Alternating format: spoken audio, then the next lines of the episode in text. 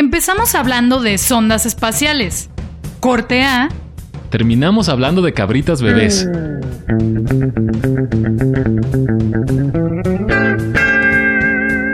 Corte A. Hola, ¿qué tal? Bienvenidos a Corte A, este podcast que nació en la cuarentena y que no recordamos exactamente cuánto tiempo ha sucedido desde ese momento, pero bueno, ustedes seguramente nos han acompañado a lo largo de este tiempo y muchas gracias por acompañarnos en un capítulo más. Yo soy Anabel Casillas en Twitter arroba dime chascona y a él seguramente lo han escuchado más de una vez. Él se llama Asael López. ¿Cómo estás, Anabel? Estoy muy bien, ¿y tú? Muy bien. Di tus redes sociales. Mi nombre es Asael López. En Twitter usted me puede seguir como arroba AsaelSG y en Instagram también como Asael-SG.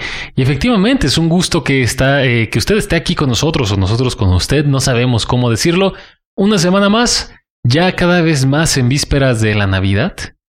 Y con ello, otro año más que se fue y usted seguramente no cumplió sus propósitos. Sabes también que creo que a partir de la cuarentena vaya de la pandemia nadie hizo propósitos. Pues porque no sabías, o sea, no si ibas a llegar, aquí no somos tan pesimistas, sino si las circunstancias te iban a permitir llevar a cabo esos propósitos, pues porque luego mucha banda se propone viajar o, pues sí, principalmente como viajar, ¿no? O conocer más partes del mundo, hacer ejercicio y pues luego como que no se podía tanto. Estaba pensando justo que qué tremendo es eso que dices de la decisión de no tener propósitos por un tema de incertidumbre. Qué fuerte, es el de los primeros años en los que no hay propósitos, aunque bueno, seguro hay gente que no se propone nada en general. Sí, sí, sí, pero si usted que nos está escuchando en Spotify o viendo en YouTube, sí se propuso pues algo, díganos, uno, si lo ha podido realizar o llevar a cabo, dos, eh, si ya lo hizo, tal vez ya lo hizo, tal vez se, propuso algo y fue así como muy constante y, ya lo logró. O sabes que hubo gente que tenía propósitos específicos de cuarentena, como todos estos que se pusieron super fit porque ah, se propusieron entrenar en casa. Sí. También eso pudo haber pasado. Si usted se puso un propósito de cuarentena, háganoslo saber y ojalá y haya mucho, haya pues hecho algo. Iba a decir con ese tiempo libre, pero hacer home office no es igual a tener tiempo libre. Entonces, si se puso usted algún propósito de cuarentena, aprender algo nuevo, qué sé yo, díganlo. ¿Y tú ya empezaste a hacer tus propósitos de este año o te quedaste a la mitad del camino? No, la neta ni me propuse. La neta no. Pues no. Creo que mi último gran propósito fue hace como dos años, que fue titularme y como sí lo hice, pues dije, ah, estoy chido. Check. Y ya la neta este año, pues no. Y desde el año pasado, el, el año pasado, Sad Story, yo que me había propuesto ir a Baja California en moto y justo cuando ya iba a salir, salió el COVID. Sí, fue muy tremendo porque ya te veías ahí, ya eras esa persona que estaba viajando en la carretera y de pronto, ¿qué crees? Y nomás no se te ha cumplido. Y qué bueno, qué bueno que no lo hice porque todavía estaba indeciso. Yo me iba a ir para la semana de Santa y Pascua y todavía estaba ahí como medio ambigua la situación. Y entre que está cerrado, entre que no está cerrado, estamos hablando de las primeras semanas del descubrimiento del COVID acá en México. Y pues no lo hice. Y qué bueno que no lo hice, porque si no, pues vete tú a saber cómo hubiera sucedido esto, ¿no? La vida tiene extrañas maneras de recordarnos que no importa cuántos planes hagamos, siempre puede haber una sorpresa que los cambie por completo. Así que, de todos modos, díganos usted si se propuso algo en cuarentena y lo está haciendo o ya lo hizo, díganos qué. Creo que también puede ser muy atemorizante esta idea de eh, una situación que planeas y, y, la pérdida de control. Y justo esto va como mucho en la línea de lo que nos propusimos hablar el día de hoy, que mientras conducía hacia los estudios Cortea, Corte Enterprises. Ajá, estuve pensando que es curioso que el miedo haya sido un tema constante para ti en la medida en la que hemos hecho este podcast. Y entonces pensé que sería bueno preguntarte por qué has estado pensando relativamente seguido en, esta cosa del miedo. ¿No te habías dado cuenta? Pues no, o sea, un número uno en cuanto a la cuestión de la cultura pop, pues porque sí me gustan las películas de miedo, ¿no? Pero ya difícilmente encuentro una que sí me dé miedo. ¿Cómo te diré? Eh, hablando, vuelvo a lo mismo, específicamente como de la, de la cuestión de las películas. Obviamente está como el jumpscare, que estás tú pues, bien tranquilo en una película y ah, te asustas y sientes miedo en ese momento. O más que miedo, pues es como una reacción de, ¡Ah! ajá, y ya se acabó. Y otra cosa es que se acabe la película y que te deje acá tripeando de Anuma que acabo de ver. y que sí te vayas ahí a acostar y pensar eso. Y más allá de como de una cuestión como filosófica en primer momento, más bien me puse a tripear un día así. O sea, estaba así a oscuras en mi cama y dije, principalmente el tema de la oscuridad. ¿Por qué la oscuridad en muchas personas o en muchas ocasiones es igual a un, a un escenario de miedo? Y ya de ahí ya me puse a desvariar de, de qué es el miedo o por qué el miedo, ¿no?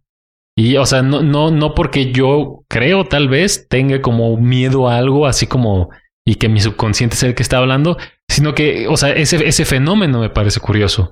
¿Qué pasaré? Y ya de ahí te digo que mi mente empezó a maquinar y maquinar y maquinar. Y entonces me puse a pensar, no sé si, digo, no sé, no creo que ese experimento ya se haya hecho, se me haría como muy macabro. O sea, que un morro o morra lo educaran como con el menor concepto del miedo posible. O sea, es decir, y lo pregunté en mi Twitter, vayan, aquí va a haber algunas respuestas. O sea, ¿qué pasaría si a un morro nunca le dijeran que el coco es un ente maligno? O que si no haces algo que los papás desean, el coco va a venir por ti. ¿O qué pasa si un morro nunca le dices que abajo de su cama hay un monstruo? ¿O, qué pasa si un morro alguna vez que escucha algún ruido o qué sé yo, lejos de decirle, no sé, tratar como de darle una, una explicación lógica y coherente. Yo sé que es muy, eh, o sea, eso es como casi imposible porque aquí estaba como la otra parte. Tal vez el miedo ya es como algo inherente a nosotros. Nadie nos enseña, aunque se escuche muy cursi, nadie nos enseña a amar, ¿no? O sea, tú naces y ya sientes algo por tus jefes, que son las primeras personas a las que desarrollas esto. ¿Pasará lo mismo con el miedo? Pues estuve haciendo una investigación al respecto porque tú me comentabas que más bien lo que tú piensas es eh, que el miedo es parte de una idea, de una asociación o de un aprendizaje en la vida. Y lo que yo investigué es que sí, en efecto, pueden ser todas estas variables las que te producen el miedo, pero que en realidad es una cosa profundamente relacionada con tu supervivencia, ¿no? Gracias a que en algún momento tuvimos miedo, pudimos escapar de un tigre colmillos de sable o pudimos defendernos de un dinosaurio que no teníamos tiempo de... Bueno, los humanos no convivimos con los dinosaurios, pero bueno, tomémoslo como una metáfora. El chiste es que ante los peligros hemos podido evolucionar y cuidarnos a nosotros mismos gracias a que tenemos ese impulso que básicamente apaga toda tu capacidad de pensar racionalmente, que también es muy interesante porque algo que en algún momento me mencionabas o que la gente que no es tan miedosa dice usualmente es que eh, puedes pensar y acordarte que eso no existe o que lo que tú crees está solo en tu mente. Es decir, como que argumentan que uses tu cerebro en los momentos en los que sientes miedo, cuando en realidad físicamente en un momento estresante tu cerebro se apaga porque el cuerpo lo considera algo poco, una función no esencial, ¿no? Entonces dice, bueno, todo lo que no sirva para correr, como la adrenalina o eh, que bombee sangre hacia las extremidades o todas estas cosas que puedan salvarte de un peligro inminente, se apagan, entre ellas tu capacidad de razonar. Pero mira, tal vez mi lógica sería esa cuando estás en una situación de, de peligro o riesgo físico. Obviamente cuando estás caminando en la calle y ves un vato con un cuchillo, dices, ah, caray, y te vas corriendo y corres como Usain Bolt, ¿no? Ahí podría tener como esta explicación o este sentido lógico, según yo. Pero, ¿qué sucede cuando estás en medio de la noche, eh, solo en tu cuarto, y se te afigura ver a un bulto en la esquina de tu casa, de tu cama, o de tu cuarto, vaya, y así ves la forma humanoide y todo el rollo, y prendes la luz y es un perchero, ¿no? Y sin embargo, ahí no sé si también tú en tu subconsciente sentiste un peligro físico real de Anuma que se metió aquí un güey. o, o, vaya, estar así solo y que de repente escuches cadenas arrastrándose. O sea, creo que ahí, no sé, eh, por supuesto que habría que hacer una, un sondeo, qué sé yo. Pero siento yo que si estás en tu cama, imagínate esto tú, estás solo en tu casa, viviendo, vives solo, X o Y, y escuchas unas cadenas arrastrarse yo sentiría o yo pensaría que tu primera, tu primer pensamiento es más bien algo paranormal que un cuate se haya brincado a tu casa arrastrando unas cadenas, ¿no? Eso es lo que a mí me dice mi forma de razonamiento.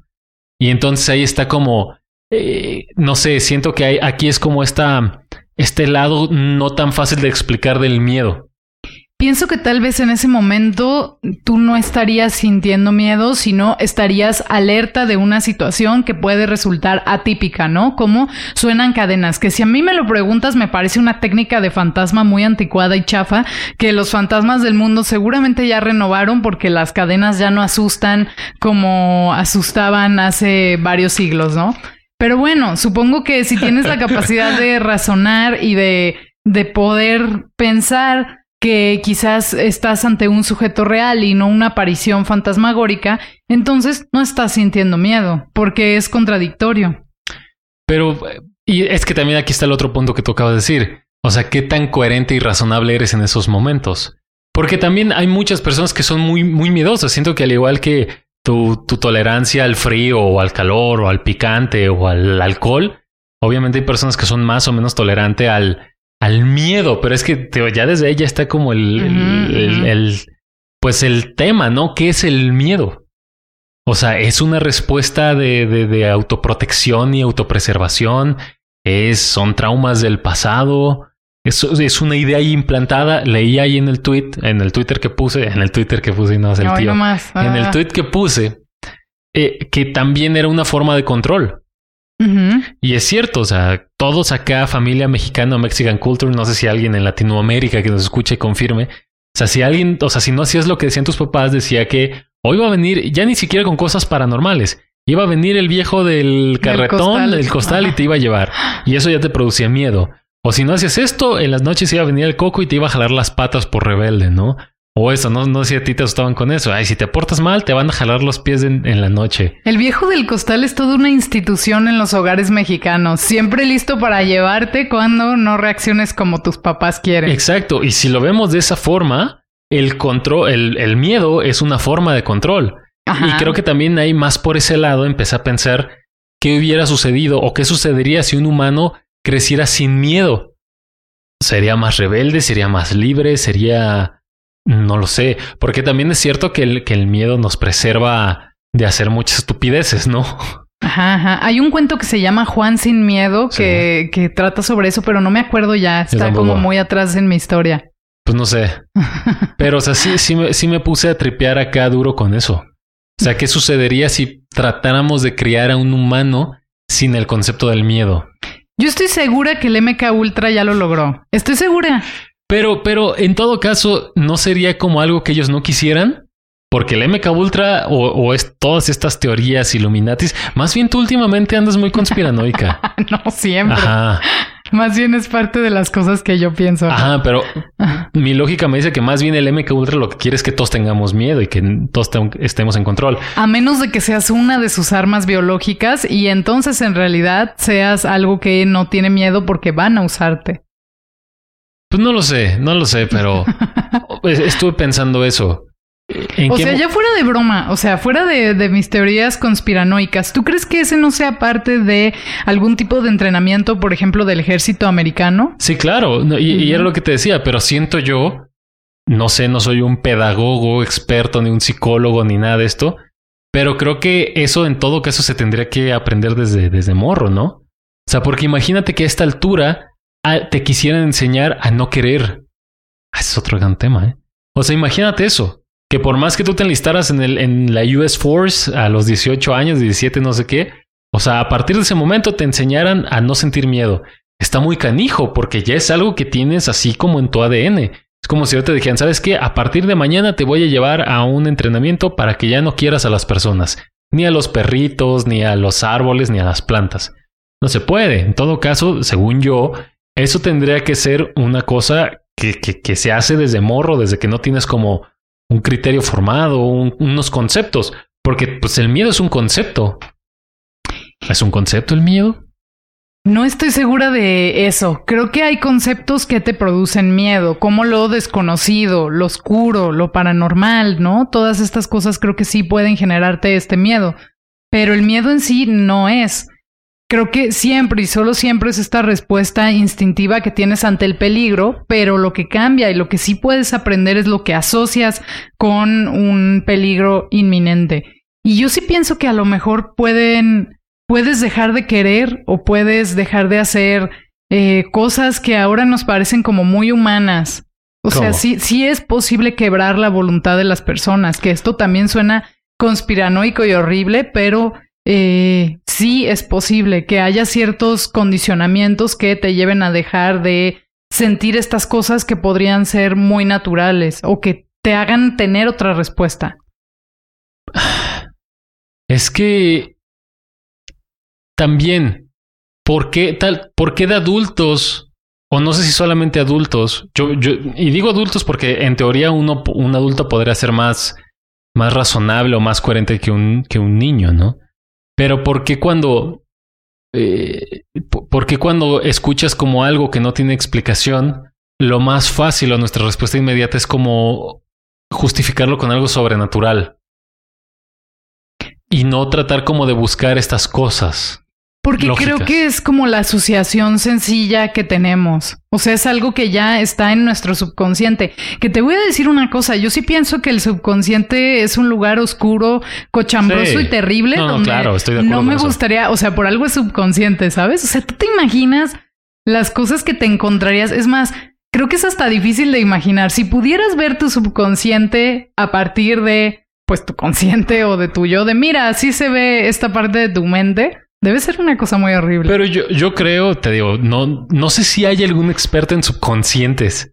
Pues psicoanalistas, tal No, vez. no, pero así tal cual. O sea, así como, así como hay un doctor especialista en los riñones, que hubiera algún psicólogo, psiquiatra, que sé yo, especialista en el subconsciente. Si sí, y alguien lo sabe, déjelo ahí, estaría chido. Debe ser un oficio como meterte a bucear a esas O sea, a partes los del caños. mar. Ajá, donde nadie... Ajá, o a los caños. Pero es que, sí. ¿sabes qué? Creo yo, no lo sé, obviamente estoy hablando al aire. Yo creo que tú no eres culpable o responsable de tu subconsciente. Mm. O sea, desde mi punto de vista, el subconsciente en todo caso es como una parte sin lógica de tu mente. Es decir, yo lo veo así, teoría de arroba LSG. O sea, esa madre es como, como si fuera, no sé, una esponja que metes para lavar los trastes y la metes en el agua. Tu subconsciente es cuando la sacas que está toda llena, tu consciente es cuando la exprimes. Yo siento, no sé si esto en mi mente esto tenía algún sentido, a lo que yo voy es que en tu subconsciente está todo lo que alguna vez viste a propósito o sin querer y ahí se quedó y tú ya ni te acuerdas. O sea, ¿te fijas que en mi imaginación mi subconsciente es una parte oceánica con peces raros nunca antes vistos y en tu explicación tu subconsciente es un caño? No, no, no, no, no un caño, me refiero, o sea, podría ser un, un océano, un volcán, un lo que sea. Me refiero a que ese depósito en tu cerebro es algo de lo que tú no eres, con, o sea, tú no tienes pues control claro, sobre ajá. ello, vaya, no eres consciente, obviamente. Ajá, sí. Ajá, entonces lo que se almacena ahí no es tu culpa. O sea, pero más allá de culpas debe ser un lugar... Ah, sí, turbio, sí, sí, Ah. claro, claro, no, claro. De, de- de eso tú y yo estamos completamente de acuerdo y estoy seguro que usted también. O sea, imagínate si pudiéramos dibujar nuestro subconsciente o no sé, estar ahí de manera que pudieras ver y decir, "E- este compa ni siquiera te acuerdas quién es, pero está ahí en tu memoria. Em, Ta- tal vez ni siquiera funcionaría porque nosotros estamos tratando de darle una explicación lógica y coherente a algo que no lo tiene. ah, bueno, estamos Tal vez- especulando. Ajá, tal vez el subconsciente. No sé si tú has visto estas imágenes. Voy a ver si puedo encontrar una de estas que no son nada, pero, pero tu cerebro intenta darle una, una forma de algo que tú conoces.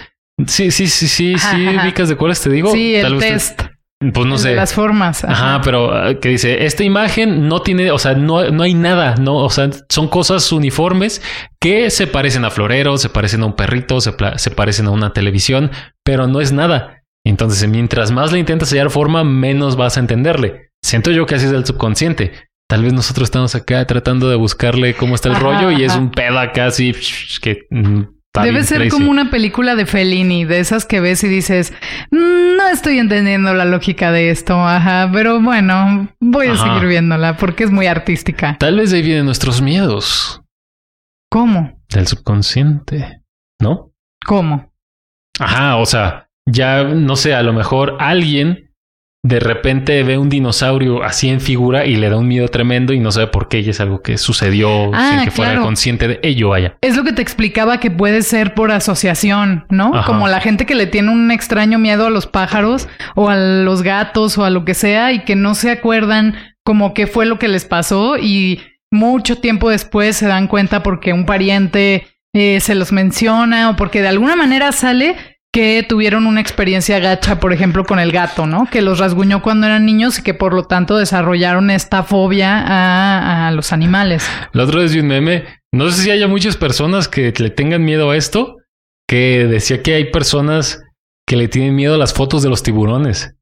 ¿De veras? Ajá, o sea, vi un meme así que POV sales con una persona que le tiene miedo a los tiburones y se ve que están como en un, pues como en un zoológico.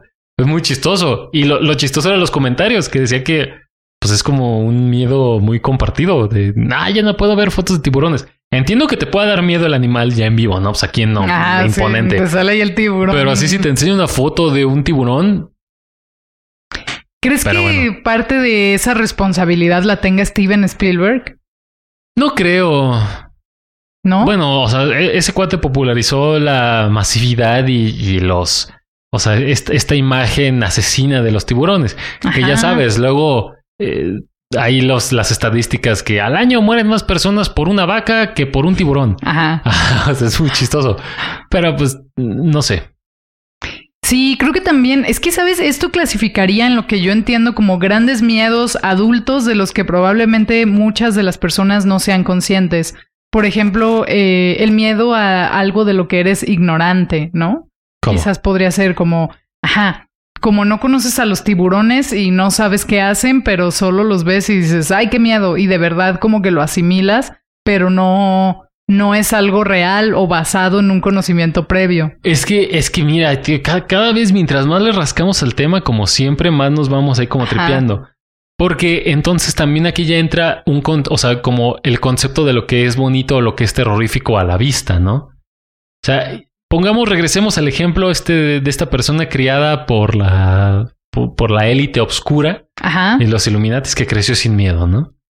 Ese cuate, si le enseñamos la foto así de, de Bafomed, un, pedo acá más feo, porque ese güey no está así, pues, o y le ponemos una de una cabrita bebé, nosotros tenemos el concepto de que esta madre está bien fea y para muchas personas le puede dar miedo.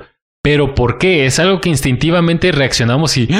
o porque es, nos dijeron que eso estaba feo y la cabrita bebé está bonita? ¿Y no crees que muchas de esas cosas tengan que ver con nuestro inconsciente colectivo? Mm, También. que no lo reconozcas propiamente, pero que te dé esta vibra de mm, quizás no debería estar aquí. Adiós. Pero es que entonces eso ya no es un subconsciente colectivo, sino es como nuevamente como tu, tu sentido de alerta, ¿no? Tu sentido como de tu sentido común, no sé cómo decirlo.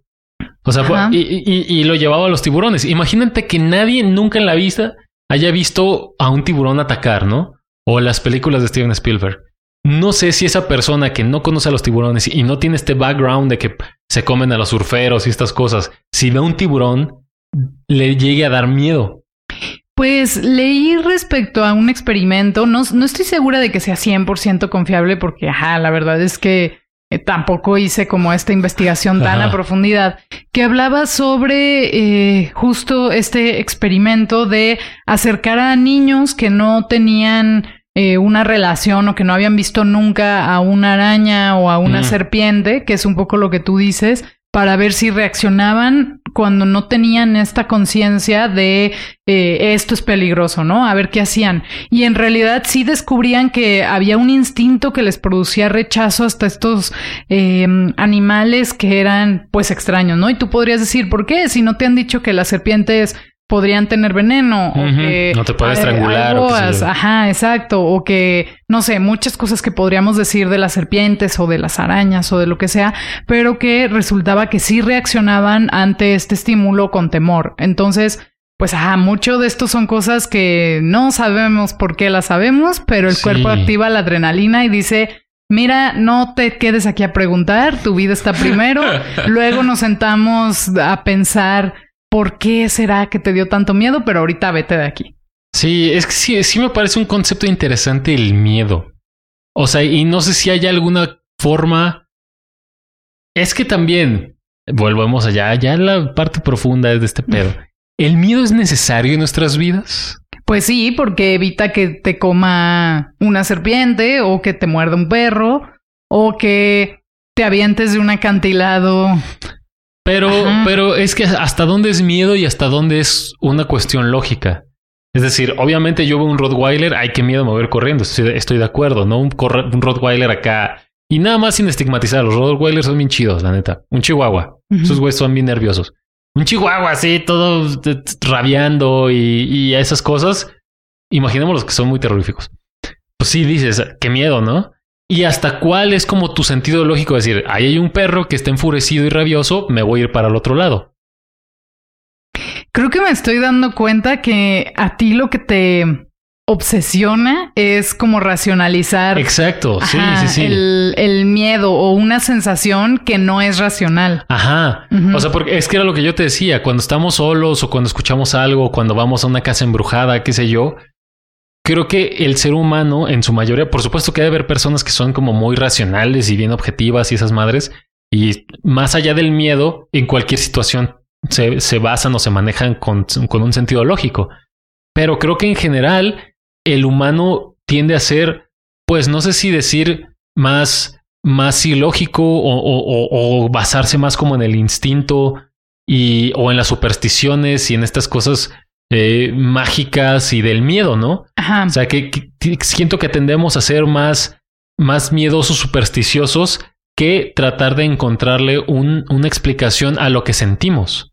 Es que creo que este es uno de los problemas torales que hemos tenido en Cortea, que también habla mucho de tu experiencia, que es como este énfasis en encontrarle una lógica a todo, ¿no? Y creo que eso te permite pues eh, salir de muchos problemas porque muchas cosas en efecto tienen una explicación lógica.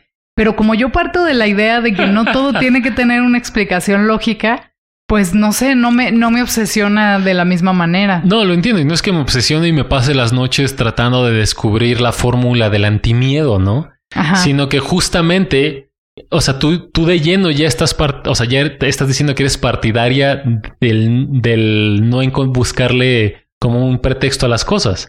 Ajá. Es, es- o sea, tú eres como una, y usted ya lo ha visto, partes de una corriente más como en creer cosas extrasensoriales, vaya.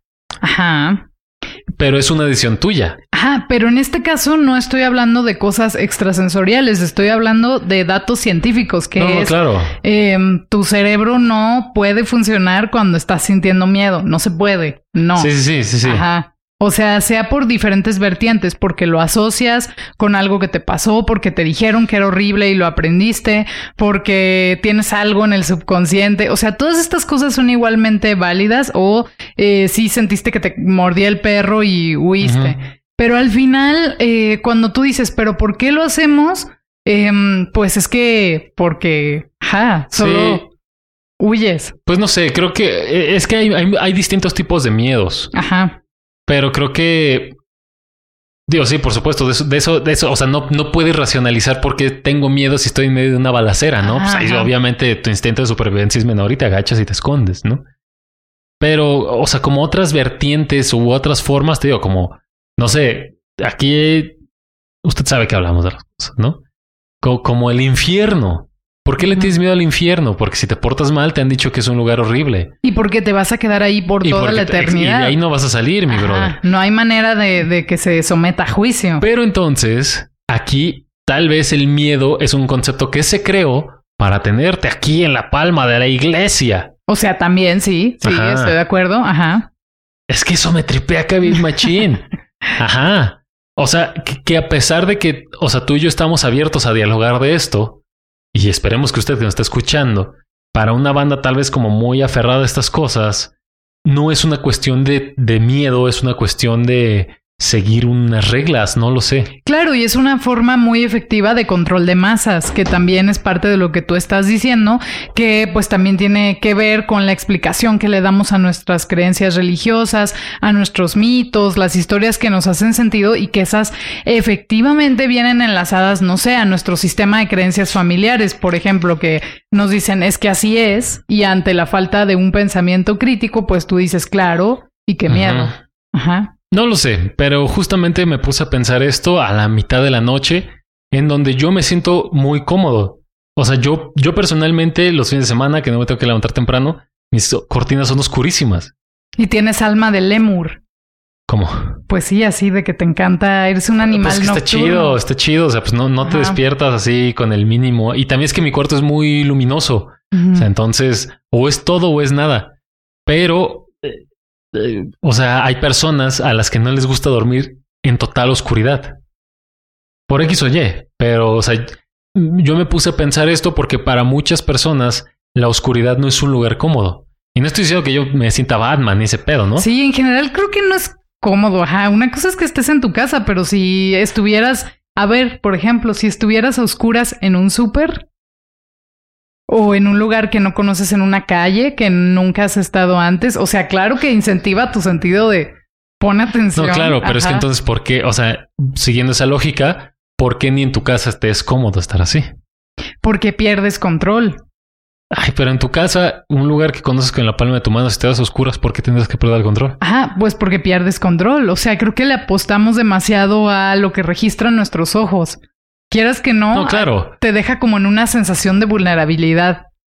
Pero si te basas en la lógica, es tu casa, la conoces a la perfección, sabes que aquí hay un sillón y sabes que aquí hay una repisa, O sea, sí, pero el miedo no es lógico. o sea, pero es que volvemos a lo mismo. ¿Por qué te habría de dar miedo? obviamente, en tu casa, tu Sí, sí. sensación de vulnerabilidad es menor que lo que te Sí. digo. Que además, una vez te platicaba que estuve en un súper cuando se fue la luz y de verdad la gente empezó a reaccionar de formas que demostraban sus traumas infantiles, ¿eh? O sea, y tú puedes decir, se fue poco tiempo, esto duró siete, ocho minutos y, y todo el mundo se sentía como la tensión de... Es que vieron mucho de Walking Dead. Ajá, de ya quiero salir de aquí, ¿no? Entonces, claro, creo que depende del contexto, qué tan en peligro te sientas y a raíz de eso reacciones. Obviamente, pues sí, tu casa dices, conozco todo lo Sí. que hay aquí, te puedes hacer un coco wash respecto a lo que está pasando. Sí, estoy, estoy hablando como de un ambiente muy controlado como lo puede ser tu casa o tu cuarto. Estoy de acuerdo que si de repente te avientan en la tusanía a oscuras, pues obviamente no va a estar chido el, el asunto, ¿no? Ajá. Pero vaya, ahí creo que eliges tus batallas y, y hay, no sé si dentro de mi forma de excusar mi racionalidad, hay como lugares en donde sí te está permitido tener más miedo y donde no deberías tener tanto miedo, no lo sé. ¿Ustedes qué piensan de este esfuerzo por racionalizar de más el miedo? ¿Serían partidarios de esto? ¿Qué opinan del subconsciente de Asael que se esfuerza por convertir todo sentimiento en una idea palpable? Sí. Díganos aquí en los comentarios cuál es su más grande miedo. Sí, cuéntenos sobre eso y cómo creen que lo desarrollaron, porque la verdad es que cuando uno trabaja en eso es muy interesante averiguar cómo lo fue desarrollando y es cuando funciona tu técnica de racionalizar y decir, ah, bueno, entonces Que no es fácil. voy a reaccionar, ajá, de otra manera, ¿no? Más pensada, pero pues para eso hay que ir a terapia. Y si hay alguien que sea experto en subconscientes, mándanos un mensaje. Esto fue Cordea. Adiós. Adiós. Y ahora, el rincón poético de Dotbell. El fraude. ¿Quién dijo alguna vez que la cola de rana sanaba? Pensándolo bien, las ranas son un fraude. No tienen cola, ni besan, ni se convierten en príncipes. Las ranas son solo ranas.